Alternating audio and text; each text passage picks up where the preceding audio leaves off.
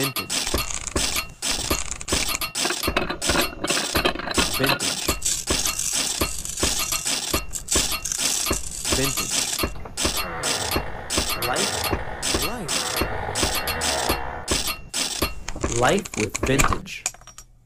ライフイズヴィンテージ始まりました。エピソードました。8。本日もよろしくお願いします。はいこの番組は、ヴィンテージをこなす、えー、愛する二人、私、ペーパークリップバンクと、私、エイブルックリンが、えーお届けいたします。よろしくお願いいたします。はいお願いしますはい。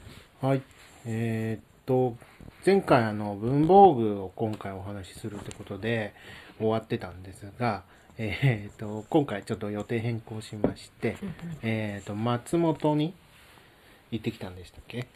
そうなんですよ。ちょっと私、あの、3月末に、えっと、有給が、まあ、私会社員やってるので、有給が、有給消化が期末に迫っていて、もう早く取れと、なんか上に怒られて、ちょっとうちの会社、あの、ちょっとなんでしょう、上場を目指してる会社で、あの、いろいろ、そういうコンプラ的に、ほあの、うるさいみたいで、ちょ有給を取りなさいとう。はいはい言わはい。れまして、それであの慌ててもうギリッギリにうん。うん。もう待つも待つですよね、はい。に急遽滑り込みで2日間、はいその有給切れるぞってやつを取ってはい。で、まあ、どこ行こうかなと思ってまあ本当例年だったらコロナじゃなかったら、うんもう23日あったら私もアジアとか。ひょっと行っちゃうんですけど、うんまあいかんせんねこのご時世なのでねまあ、国内でどっかで、うん。まあちょっと結構仕事も前後忙しかったんで、はい。まあ、ちょっと軽く行けるとこないかな軽く。であんま寒くないとこないかななんていろいろ考えてて、はいそれでおや松本っていうのがちょっとひらめいて、うんで、まあ、なんかあのー結構クラフトフェアとかで有名じゃないですか、松本はいって。でも私行ったことなくてでもはいなんか周りのその雑貨好きとか、ほあのお店の人とかはい松本行ってるとかっていうのをよく見聞きして、う。はい。まあ、なんとなく気になっていた街ではあるんですけど、うんうん行く機会なくてだったんですけど、松本だったら気軽に行けんじゃないかなと思ってで当初まああの全然一人で行っちゃおうかなと思ったんですけど、う。はい。たまたまその松本行く前日うにん。実家に私帰ってたんですけど、はい。あの母親にはい。えなんかあの明日から有給で、はい。ちょっとなんか松本でも行こうと思ってんだよねみたいな話をしたらうん母親が食いついてきて、はい。なんか私も行こうかなみたいな であ本当に？みたいは。ない話だったのが、はいそ。れこそだから旅行行く前日の21時とか9時とかはい。前日の夜ですか前日の夜に私も行こうかななんて言い始めて、はい。でああそんなママもフットワーク軽く行ける？みたいな話になって、はいうん行けるよみたいな、はい早く寝たら行けそうみたはいい。はい。になって、はい。はい。それでもう慌ててブッキングドットコム見ほてまあちょっと私も目つけてたあのそのここ何日かでうん。その目つけてたホテルがあって。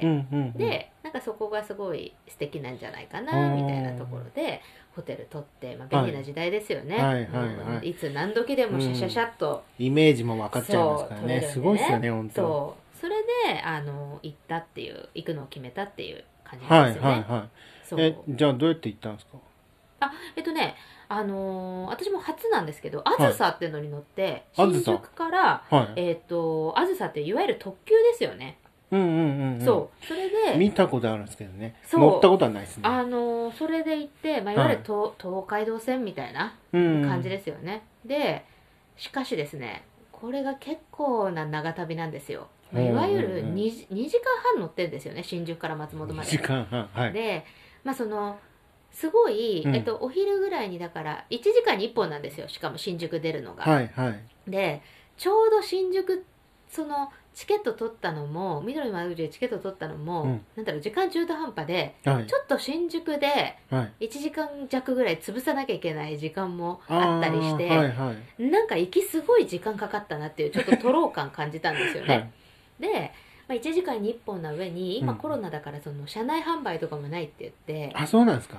ぶっちゃけ退屈でしたね。うん。でほら新幹線だとはい。あっという間じゃないですか、とにかく早いじゃないですか。ね。それこそこの間はい京都行った時とかももうねうんあっという間じゃないですか、うん。なんですけどやっぱ結構な駅止まるんでうん。結構呪いというかスピードはもちろん新幹線ほど出ないし、うん。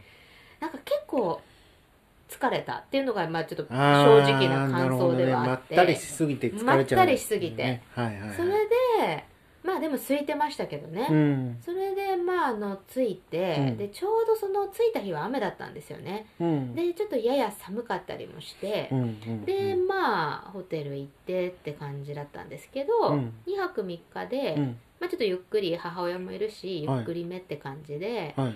あの泊まったホテルが、はいあの松本ホテル花月さんっていうところで、はい。はいもうめちゃくちゃ素敵で本当にもうぜひおすすめなんですけど、駅から結構近いんですか？駅からなんか松本城っていうのが駅から大体何キロ、2キロぐらいのところにあって、うんうんまあ、歩け歩けなくはなく、うん。行きはだからホテルまで歩いて行ったんですけども、うんうんなんか地方あるあるですけど、うんはい都心の都会の1キロって平気で私も歩くんですけど、そうですね。例えば1キロとかはい2キロとかうん。1駅とかって全然歩くんですけど、その地方ってうんうん。1キロとかやたら遠く感じる時ありません？Google マップ以上に体感遠いなって時が、なんか無ですからねほんと。む無なの。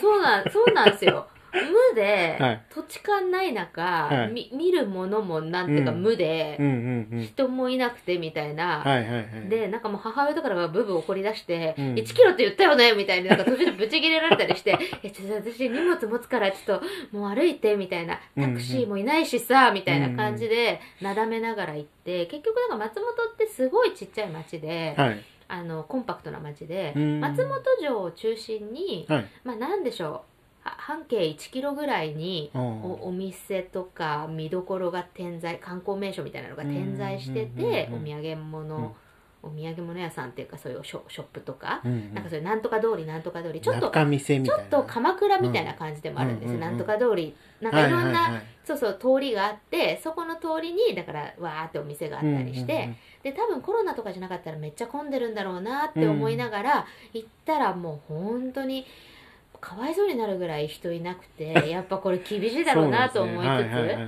そうそれで1日目はだからホテル泊まって、うん。でもそのホテルがすごいあの松本って民芸家具が有名なんですよね。えクラフトとか、、はい。わゆるだからあの椅子とかはい。木の要は椅子あ結ね構重厚なか飾り彫りがあるやつ飾り彫りみたいなのとか、うん。なんかアーコールチェアっていうんですか背もたれが、うん。ななんかヨーロッパとかにあるようなチェアとか、はいはい。なんかそういうのですごいホテルはそういう民芸家具とかが有名なとこだったし、もうちょっと入るカフェとかも、はい。やっぱりだからインテリアは素敵なんですよね。その重機が素敵っていうかでなんかすごいそういうなんか街は歴史もありつつなんかそういうはいはい趣がある街だなとは思いましたね、そうそれで、まあ、2日目にいろいろうん。まあ見たかったところをうんはい。見見てってって事いう。前調査した場所。まああのそのあずさねはい。2時間半乗ってるんで暇なんであずさで基本リサーチしてはいはい。わーってインスタ見て行きたいとこ大体頭入れてっていう感じでしたね、うん。でなんかまあ本当器屋さんとかちょっと有名な器屋さんとか、うん。あとどこ行ったんだっけな。あと信州ってそばあそばね。そばはい。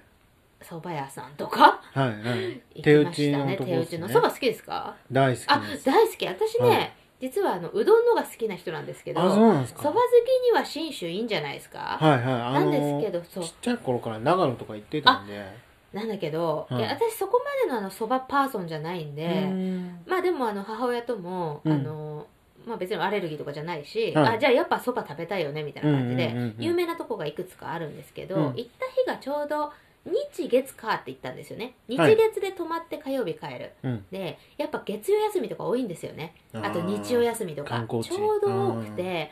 でえっと本命のとこは行けなかったんだけど、うん。ここも有名ですよみたいにちょっとホテルの人からも教えてもらって、うん。行ったお蕎麦屋さんがいやいわゆる本物のそば、うん。あのざるしかないんですよ。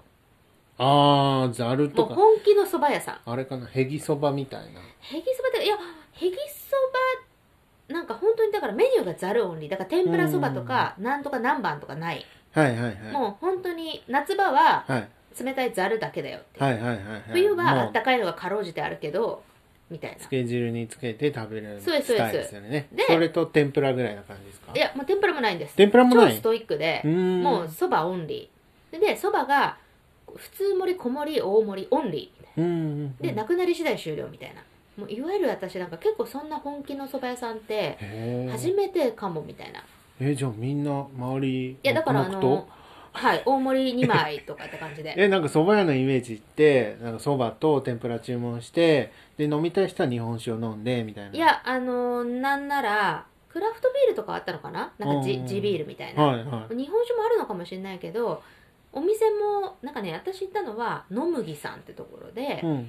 夫婦でご夫婦でやってて、うん。多分ご主人がお蕎麦売って、うん。奥さんがまあゆ茹でてなのかな、はいはいはい。ですごいめちゃくちゃこちらの低いご主人が接客もされてみたいな、うん。でももう1回転ランチ1回転目が3組とかしか入れないみたいな。うん。で私たちもだから入ってえっと2組目だったからちょうど1回転目入れたんだけど、うんうん。1回転目入れなかったらだから待つみたいうんなで私たちだから出てったらもう外並んでるみたいなうん。感じでで結局小盛り中普通盛り大盛りっていうメニューしかなくて、はい。でもボリュームわかんない。うん。でなんか東京とかでそばたまに食べ行くと、うん。なんかざるそばとかってすっごい少ない時ありません？少ないですね。えなんかもう透けて見えちゃってる時。茹で揚げ 200g とかそんなそうんじゃないですか。私もなんか全然足りないはいみたいな、でもなんかちょっといい蕎麦屋とかってうん。ざるとかもめっちゃいい値段するじゃないですか、うんうんなんかこの量でみたいな、うんうん。でえじゃあじゃあちょっとここれはじゃあじゃあまあデザートでも食べようかなみたいな感じでそうですね。全然はい。はい到底物足りないんですけどみたいはない。時あるじゃないですか、はい。それでなんか母親と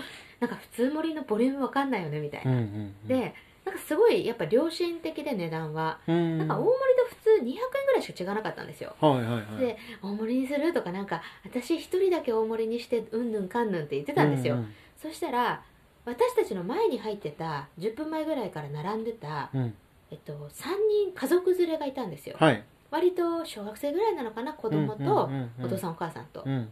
そしたらめっちゃ気合入っててその人たちからオーダー取るじゃないですか、うん。そのご家族普通に大盛り3枚って言って、さらにはい。3月末だったからあったかいメニューもあったんですよ、はい。多分ギリギリで、うん。あったかいのも注文してたんですよその人たち、うんうん。せっかく信州来たからにはみたいな感じででなんか私たちもそれにつられて2番目にオーダーされて、うんはい。なんかつられてあ私たちも大盛りって言って 大盛り頼んじゃったんですね、はい。そしたら、はい。東京のはい。1.5倍はありましたね量あーなるほど。うん、結構ボリュームありました。うん。やっぱそば好きな人たちみたいなんではい信州の人、でもいやちょっとね正直、うん。本当に生粋のそば粉じゃないから、はい。ちょっと飽きましたよね結局天ぷらとか何もなくて はい切り干し大根みたいなのがちょっとうんちょっと箸休めでついてくるんですけど、はなんかとても物足りず、うん。なんかなんか肉っ気が欲しいというかあの油っ気欲しいというか、でもまあそばなんでね、はい。まあ、軽く食べれましたけど、まあそば好きには本当いいんまあそうですね。いいんだろうなまあみたいな。香りとかを香りとかはすごい美味しかったですよ、うん楽しむもんとだかからうん。ただうん。うん、まあでもね私はちょっとだからお子様なのかもしれないですけど、はい。天ぷら欲しかったですね本当にね。エビでも天欲しかったですあよの家族連れの子供は普通にそばだけいやでも食べてたんヒーヒー言ってましたねね。いやこれ頼みすぎたな。俺たち頼みすぎたなって言ってね だって大盛りよ、はい。4つを3人で食べてるみたいなもんだから。そうですねそうですね。はい。マジ苦しいんだけどパパとか言って、はいって言ってヒーヒー言いながら、まあ、みんなでもね言うてもそばなんで、うんうん。軽く食べて、まあすぐ消化できるしね。そう、うん。でもねほんと街があとなんか蔵造りみたいな感じで、ななんか本当に映えですよ。うんうんうん。で蔵をだからちょっと改造してとか、うんうん。あと結構なんかいいなって思ったのがなんか U ターンとかうん。I ターンとかで都心と首都圏とかから要は移住してうんうん。あの普通に全然松本に縁もゆかりもない人とかも松本で起業したり開業したりとなるかほどね。して、そういう雑貨屋さんとか、はい。なんかわかんないキャンドルのお店出してるとか、うんなんかそういうのもちょいちょいあったりしてなんかあのすごいそういうのしやすい街なのかなみたいな。作家さん多いですね。あそうかもしれない、ん。そういうだから多分器とかも多いんじゃないですか？わかんないけど、うんうん。でもなんか人口密度は、まあ、だからいつもだったらクラフトフェアの時とか多分めっちゃ混んでると思うんですけど、うんでもすごいなんか面白かったのがその花月っていうホテルに泊まって、はい。なんか結構それが有名みたいでうん。なんか私のフォロワーさんはい。で普通にだから自分の友達もだし、うん。知り合いもだし、うん。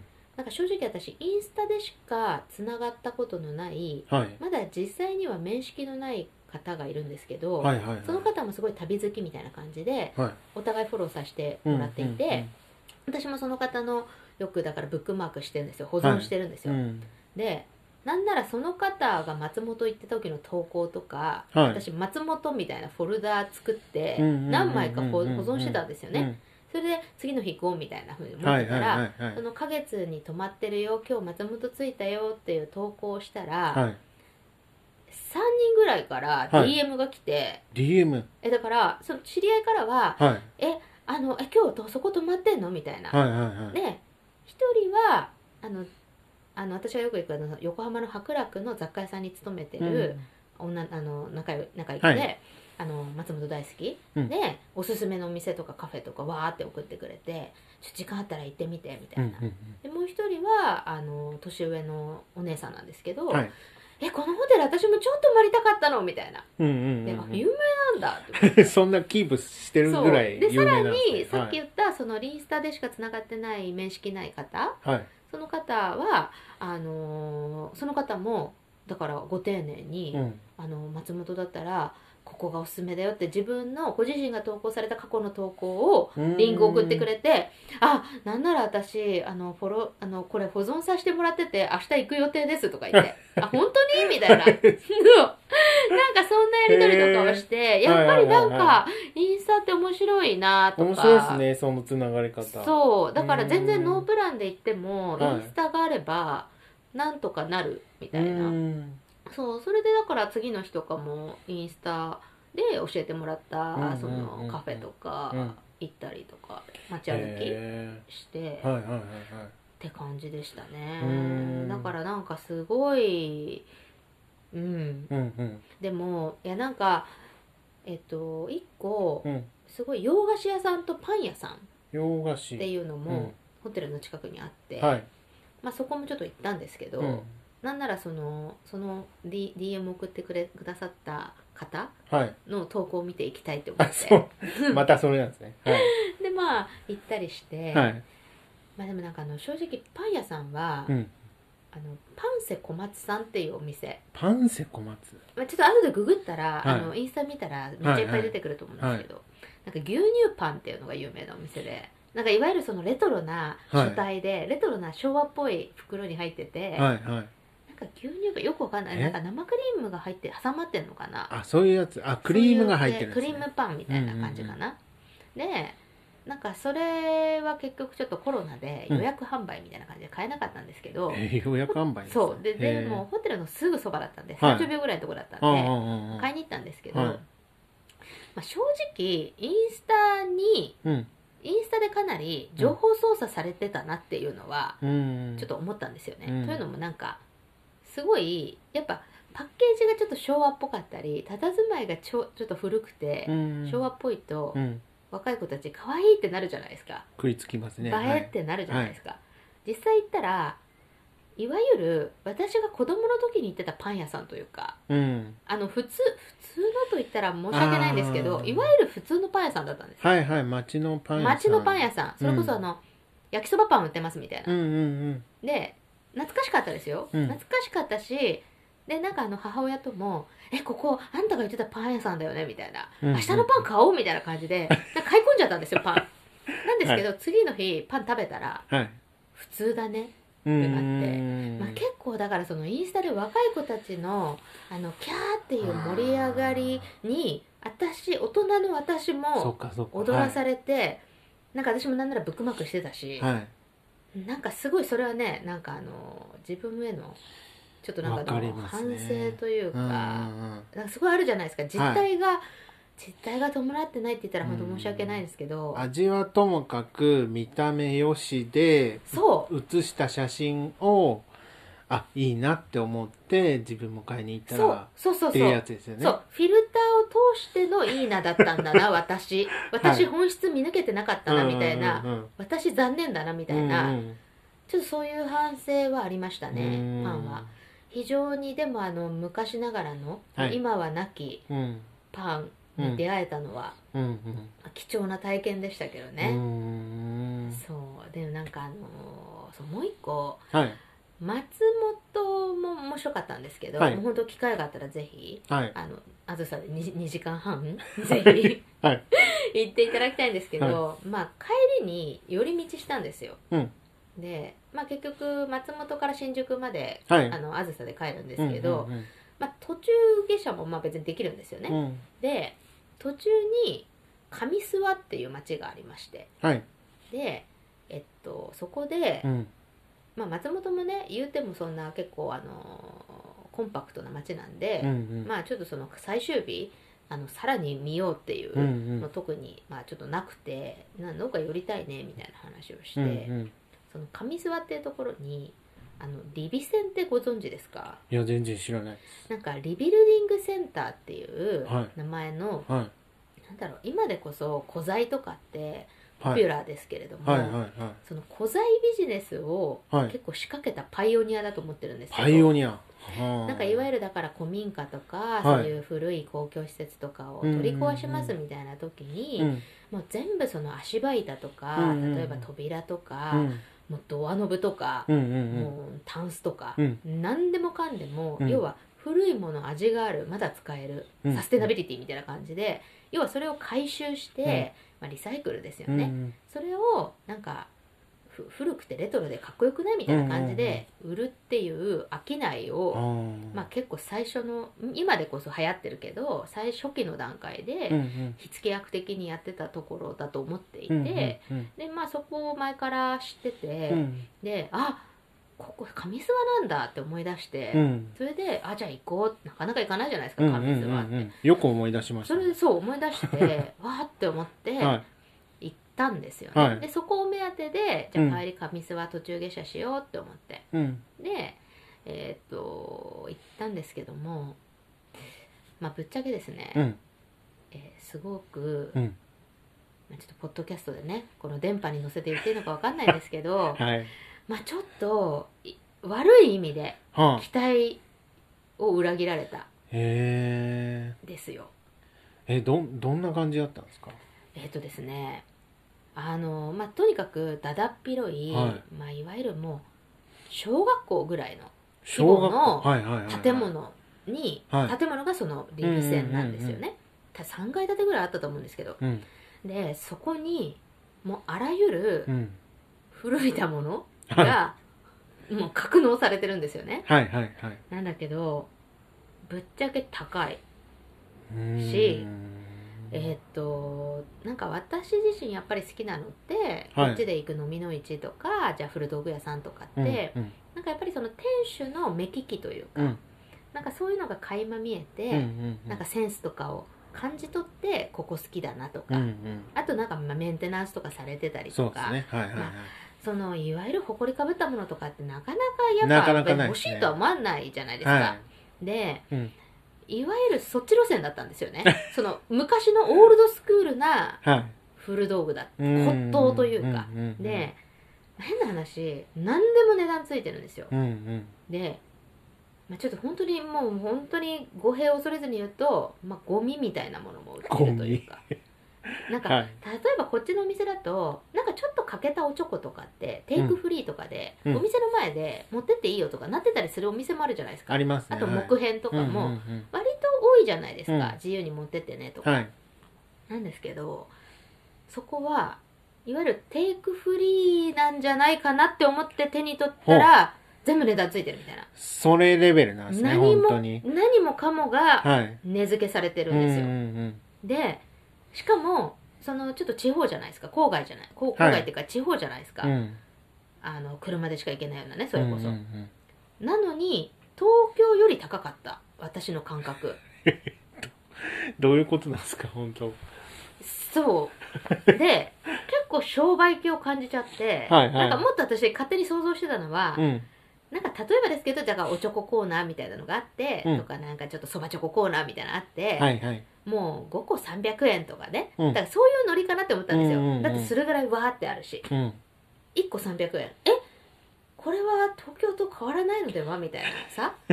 そうあの飲みの市よりちょい高いんじゃないとかさ。逆に在庫どう回してんだよっていう。だからとにかくだだっ広いから、はい。在庫はめちゃあるんですよもうもすごいことになってる。もう倉庫ですよ倉庫。うん。うんうん。でとにかくだからそれでなんだろうな結局でもまあ本当にもうなんかあれなんですけどへ編集されてない。ゾーニングとかもはい。あんまなってないから、ととにかくなんかあの 倉庫みたいなとこにわっとある。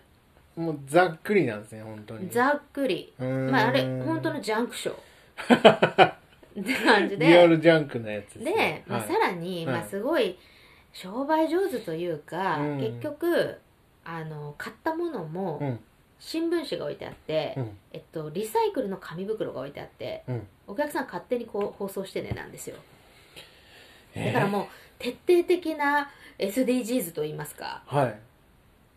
で私もなんかそのせっかくねここまで来て、ななんか手土産欲しいなと思って、まあ言うても1個買ったんですけど、はい。まあなんかすごい古いあの私フレーム大好きなんでガラスがちゃんとはめ込まれてある、はい。なんかフレームがはいそれすごい安くて、はい。なんか1000円弱ぐらいで買えたんで、あまあちょっとこれ抱えて帰ろうって。思って、で、まあ、ちょっとワックスでも塗ってあれしようみたいな感じで買ったんですけど、うんもうとにかく埃だらけだったんですよ。真っ黒みたいな。まずメンテそう。それで、い、はい。やさすがにこれ新聞紙で包む前にうん。ちょっと拭きたいって思って、うんうんうん。でほらお店アルコールあるからはい。ななんかちょっとティッシュ的なもの借りれないかなって思って、はい。なんかちょっとすいません。なんかティッシュなんかキッチンペーパーかなんかありませんか、うん。みたいに言ったらあの結構フルボケたウエスを貸してくれましたね。なんでまあめっちゃ徹底してるなと思って。あまあそういうような店。でえまあでそこはだから古道具を、まあ、回収する、はい。その古民家とかだからその取り壊すところとかから回収するのに、はいはい。なんかレスキューって言葉を使ってるんですよ、はい。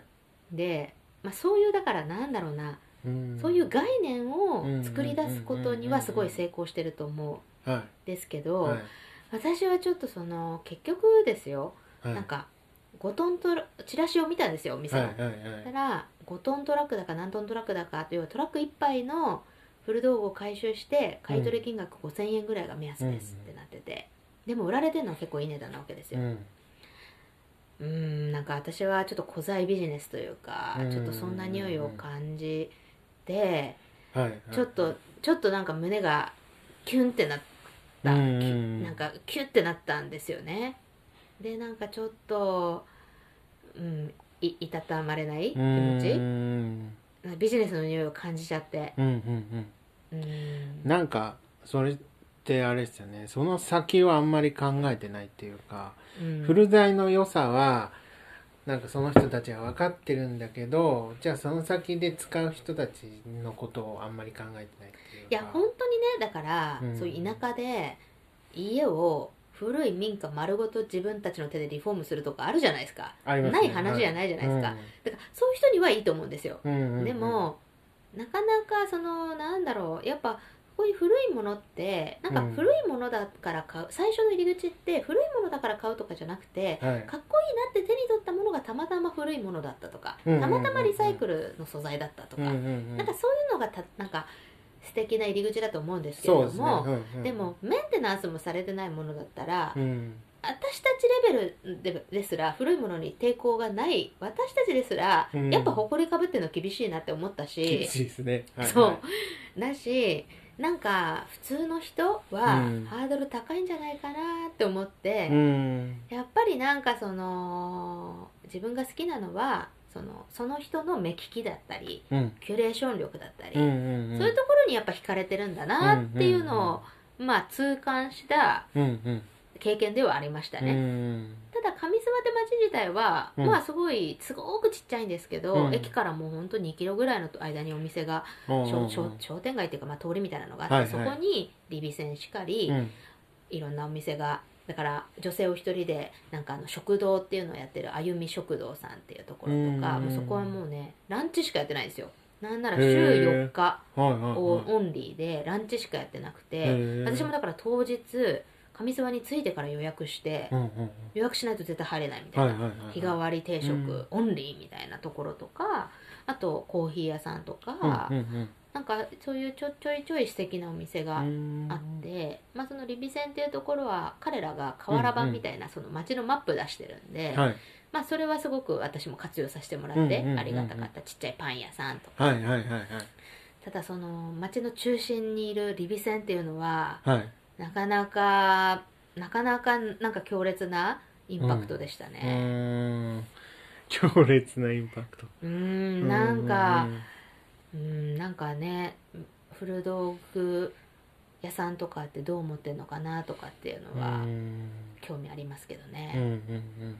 まあほんと松本ねなんか多分結構外国人とか普段だったら人気の街だと思うんあー。でなんか多分ウィンタースポーツとか、はいはいはい。なんか山とか、うんでも本当に人いなくて、うんうん。もうこれじゃあなんか日本の観光うん本当終わ終わっちゃうなっていうのは本当感じましたけどうね、んどうなんすかね。世界的にもピンチなんでしょうけど日本だいぶまあ飲食観光全部ですよね。生産系まで。いや本当に。でもまあコロナじゃないですか今、はい。まあなんで私たちも、うん。まあ、結構肩身を狭くじゃないけど、はい。なんかまあね、まあ、母親と2人なんでそんなにバカ騒ぎをするってわけじゃないんですけど、うん。まあお店行っても料理来るまではマスクするとかいろいろまあ結構気を使ってたわけですよ、はいはいはいはい。割とでもあの、ま、信州の人はじけてましたね、あの結構夜行った居酒屋さんとか、はい。普通に宴会しててなかなかこっちで今、はい。宴会って結構ピリついてるじゃないですか。見ないじゃないですか。そうっね。はいはいはい。自分もやっぱはい。本当に23人規模のしか、うん。もう超親しい友達とうん。か家族とかしかと行かないから、うん。結構なあのもうザ歓送迎会みたいなのとかやってたりしてお座敷で本当にねねちょっと1 5 6人いるよねみたいな 全然やっててで結構外食好きなんですよねね。なんか皆さん。なんかこっちだとなんかあんまりもう外食行かないから私も、はいはいはいはい。なんかお店も閉まってるし、はいうん。なんか向こうの人全然外食してんだって思って。でも地方の人は結構あるあるかもしれないですね。なんか多分感染者とか少ないから、うん。うんなんか私たちが一番あのう浮いてたぐらいのうんうんうん。感じで、結構ねなんかそんなあのギャップというか、うん。うんとかはありましたね、まあその辺の格差はあるんでしょうね本当。ありますね本当。まあなんでちょっとねあのコロナ禍ではありますけれども、うん。そんな感じでちょっと行けるようなね国内はまた落ち着き次第、はい。まあ、まん延防止とかがね落ち着いたらまたちょいちょい行きたいななんて思う私も今日この頃ですよ。東京を飛び出したいです。飛び出しましょはい、う、うん、じゃあちょっとまたそんなあの飛び出し話もね、はい。定期的にお届けできればなと思います、うんうん。今日はじゃあそんな松本についてお話ししました、は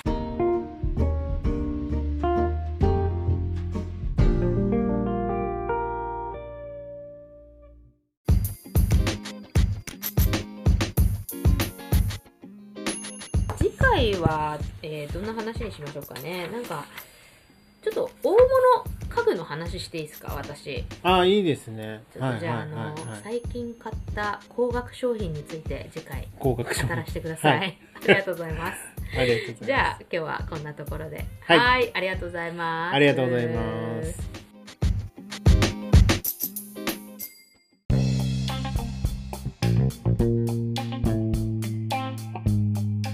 ちライフウィズヴィンテージの公式インスタグラムができました。できましたイエーイ。その名もライフウィズヴィンテージ大文字です。ライフとウィズの間、えー後にはい。ピリオドを入れてください、お願いします。ライフウィズヴィンテージちょっと海外のね方も同じ名前があったんでピリオドを入れてみました。ちょっとエピソード内で、えーお話ししたアイテムをうん。写真でも見たいっていうありがたいリクエストをいただきまして、はい。写真で私たちのヴィンテージ愛をお届けできればなと思っております。はい頑張って投稿します。ぜひフォローお願いしおます。願いします